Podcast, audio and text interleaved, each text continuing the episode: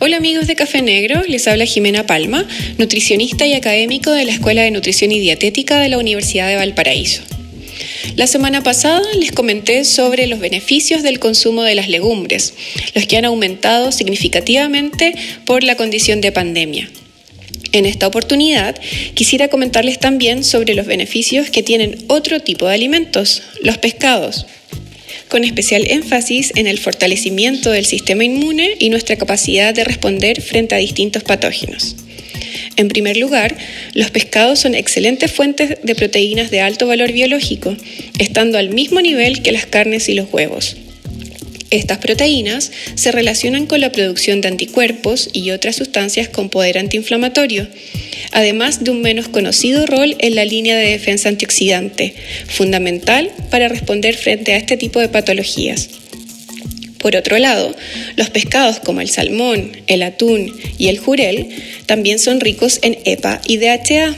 dos ácidos grasos esenciales de la familia omega 3 que cumplen una importante función antiinflamatoria, lo que es aún más relevante en aquellos pacientes COVID positivos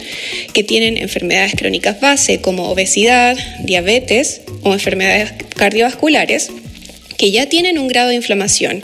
y que se ha observado empeoran el proceso patológico con mayor requerimiento de ventilación mecánica e incluso mortalidad.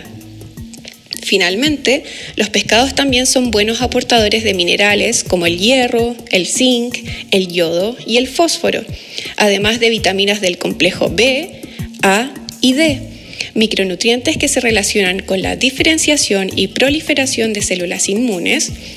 el metabolismo energético y la defensa antioxidante celular, mejorando nuestra capacidad de respuesta y recuperación frente a enfermedades como el COVID.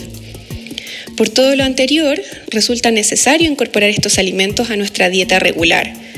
idealmente frescos, pero de no ser posible, enlatados al agua y con reducción de sodio, pudiendo prepararse como guisos, hamburguesas, budines y salsas. Prescindiendo de las frituras, ya que éstas pueden modificar las propiedades saludables de los pescados.